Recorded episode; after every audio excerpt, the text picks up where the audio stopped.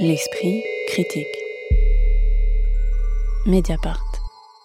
C'est rare dans l'esprit critique, mais nous parlons maintenant d'un livre de poche et d'un auteur mort, en l'occurrence Okejo de Louis Guillou, né en 1899 à Saint-Brieuc et mort en 1980 dans cette même ville, avant tout connu pour son roman Le sang noir, récit d'une journée de l'année 1917 dans une ville de province en arrière du front dans laquelle exerce le professeur de philosophie Merlin, surnommé Cripure en référence à la critique de la raison pure. Ici, la guerre qui sert de décor pas si lointain et non pas la Grande Guerre, mais la Seconde Guerre mondiale. Dans ce bref récit, republié aujourd'hui par Folio, dans sa petite collection de textes à 2 euros, avec une préface inédite de l'écrivain Éric Villard, Louis Guillot fait le récit de son engagement en 1944 en qualité d'interprète par l'armée américaine.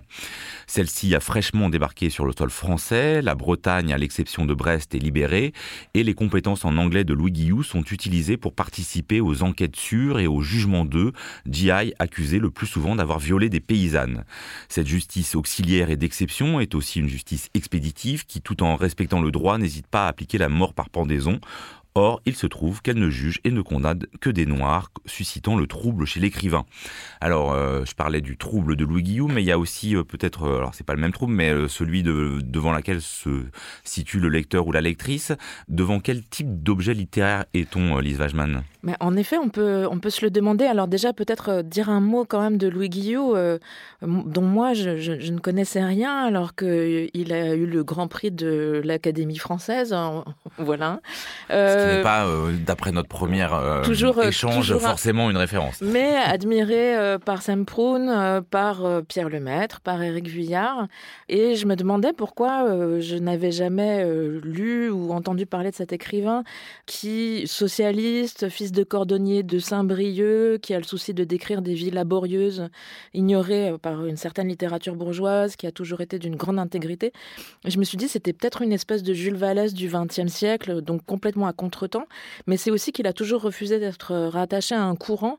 Et peut-être que, au fond, Okejo relève euh, et s'inscrit aussi dans ce refus d'appartenir à un certain type de littérature. C'est à la fois de la littérature testimoniale, puisque visiblement il, se, il, reprend des éléments qu'il a vécu, et il y a même eu un livre autour de ce, de ce travail qu'il a effectué lui-même comme interprète, un livre d'Alice Kaplan qui est paru chez Gallimard en 2007. Et en même temps, il y a une réélaboration, euh, voilà, il y a, l'introduction de la fiction, mais ça se présente très modestement comme euh, un ensemble de choses vues, très factuelles, et pourtant, au sein de cet ensemble de choses vues, dites sur un ton très posé, très va se dégager petit à petit quelque chose d'horrible, euh, quelque chose d'effrayant. Et je crois que le, Guillaume est un admirateur de Conrad. et on est aussi, avec cette armée américaine armée de libération euh, et non pas euh, armée coloniale, bien sûr, mais avec cette armée américaine, on voit aussi un racisme structurel, de l'antisémitisme, une violence criminelle. Et donc, l'objet, c'est bien aussi euh, le cœur obscur de l'homme, même au sein de ces braves euh, soldats américains. Pour moi, c'est vraiment un livre euh, qui écrit sur le scrupule et depuis le scrupule, le sien, celui de Louis Guillot. J'ai regardé ce qu'était un scrupule dans, dans un dictionnaire, à savoir l'incertitude d'une conscience exigeante sur la conduite à adopter, une inquiétude sur un point moral. En l'occurrence, le point moral, est-ce qu'il est juste de rester passif en tant que traducteur dans le camp de soldats américains qui, après la libération, donc condamne systématiquement des Noirs et seulement des Noirs? Quelle responsabilité on a ou on n'a pas là-dedans quand on est traducteur, donc quand on est dans une position où pas, on n'est pas tout à fait la personne qui initie l'acte, mais en même temps on y participe. Et c'est d'ailleurs le dernier mot du livre, responsabilité ça finit par euh, de la conversion que nous eûmes avec cet officier supérieur. Il résulta qu'on ne pouvait pas prendre cette responsabilité, point. Donc toute la question, c'est celle de la responsabilité. Il y a une scène que j'ai trouvée euh, super, euh, enfin super forte à cet égard, où une femme en fait est tondue par des Américains qui sont hilars. Louis Guillaume écrit qu'elle tremble si fort qu'on aurait dit qu'elle pédalait, parce que je trouvé très très fort comme image. Et là, un des Américains prononce une phrase qui semble clé à mon avis pour comprendre le récit. Il dit "Je ne suis pas là pour lui faire mal, je suis là pour lui faire honte." Et là, on sait qu'en fait, c'est moralement que tout se joue. C'est une guerre entre la fierté de ces Américains blancs libérateurs et une guerre entre ça et entre tout ce qui n'est pas eux et qui doit être noyé dans la honte. Et on sent que Louis Guillou, de participer plus ou moins à ça, est pris en fait dans cette honte Et je me suis dit, c'est peut-être pour ça qu'il éprouve, quand même 30 ans après, euh, le besoin d'écrire ce récit euh, qui est pudique, assez exact. Peut-être qu'il détient ce que ce qu'Annie Arnaud appelle le don spécial de la honte et qui est la mémoire. Louisa, je suis avant assez- qu'on en écoute un je suis, extrait. je suis assez d'accord avec tout ce qui vient d'être dit. Moi, je rajouterais que euh, ce qui fait euh, la particularité de ce livre, à mon sens, c'est c'est un, un- un livre sur le, ce que j'appellerais le piège de l'innocence américaine.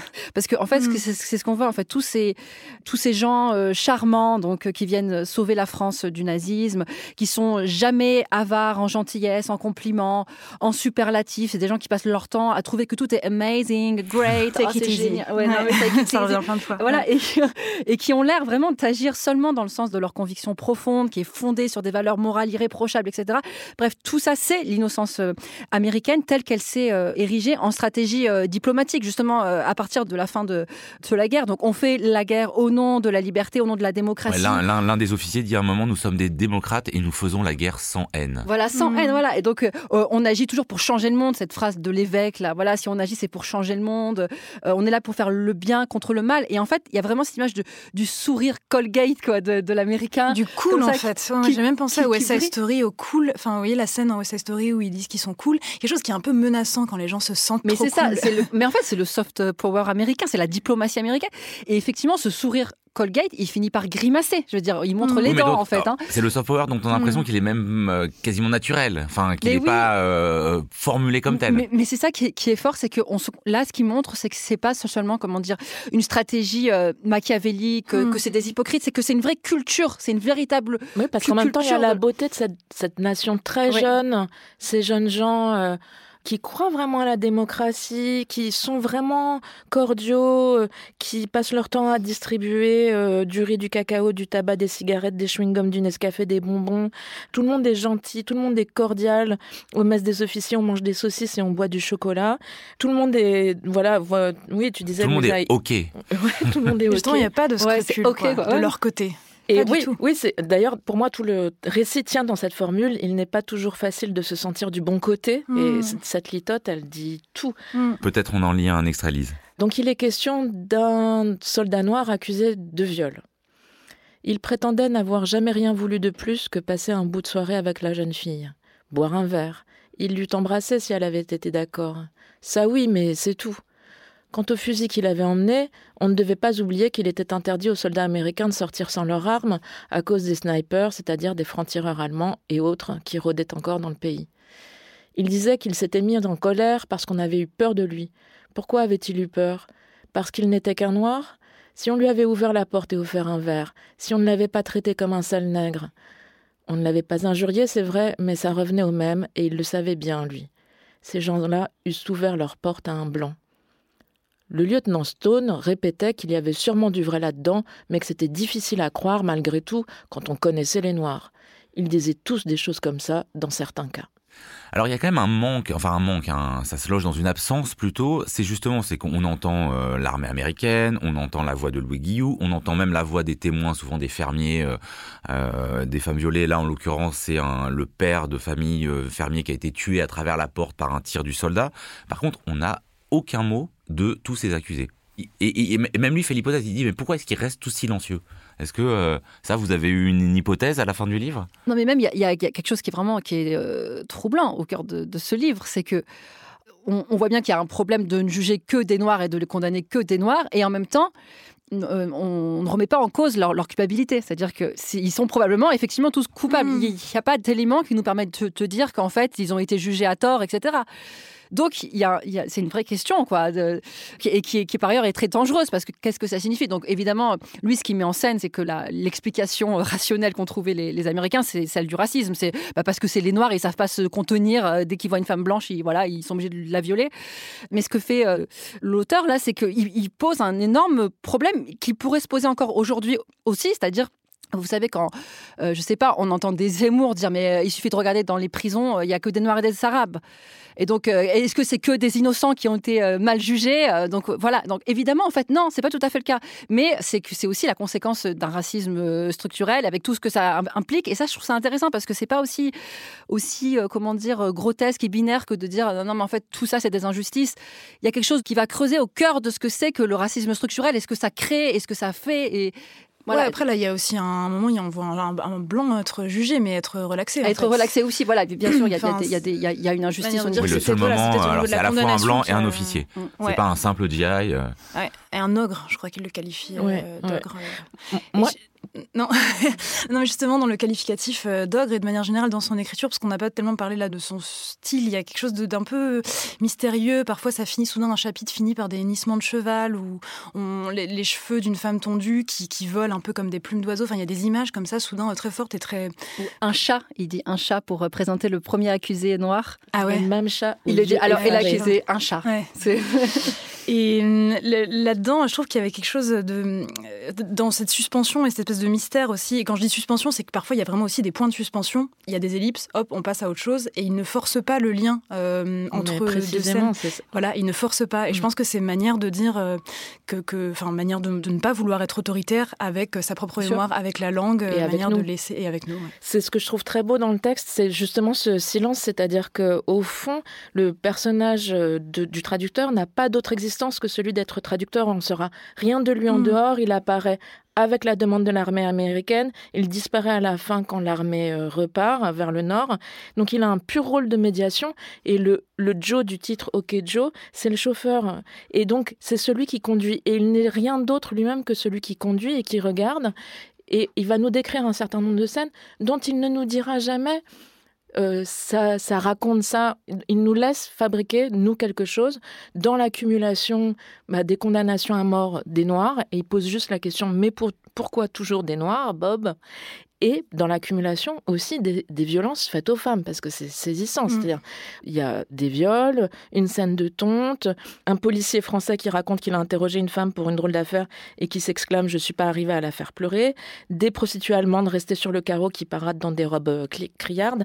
Il y a tout un ensemble de femmes. Et c'est pareil, il ne nous dira pas C'est horrible, vous voyez comment la violence des hommes se déchaîne, même au moment de la libération sur les femmes. Mais en, en peignant comme ça un certain nombre de scènes, ça compose un tableau euh, saisissant.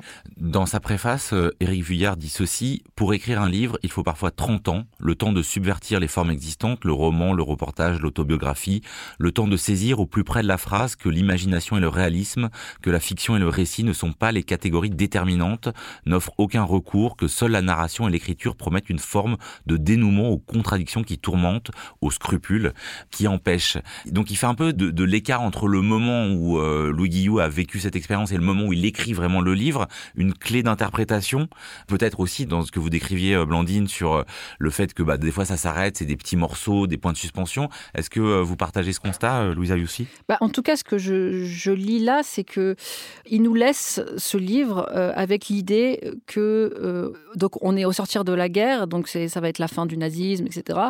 La parenthèse de Vichy va se refermer. Et en fait, il nous laisse avec l'idée qu'en fait, cette parenthèse, elle, ne va pas du tout se, refermer hein, et qu'elle va pas emporter avec elle tous les démons de l'histoire. Qu'au contraire, il va y avoir une espèce de continuité pernicieuse du mal qui est toujours là et qui va avoir cette particularité à partir de maintenant, avec cette figure de, charmant, de l'américain charmant, irréprochable, etc. Cette particularité euh, sournoise s'emprunter cette fois-ci une espèce de, masque du bien, donc un espèce de totalitarisme du bien qui entre en marche, quoi. Et, euh, en fait, c'est glaçant parce que voilà. Donc effectivement, quand on le lit aujourd'hui, euh, avec le recul, etc., on, voit à quel point c'était juste, à quel point on, est, on est en plein dedans. Je veux dire, au nom du, du bien, tout ce que l'empire américain a produit comme désastre, c'est saisissant. Ok Joe de Louis Guillou, cela vient d'être republié dans la collection de poche Folio et c'est disponible pour seulement 2 euros avec une préface d'Éric Vuillard. L'esprit critique. Mediapart.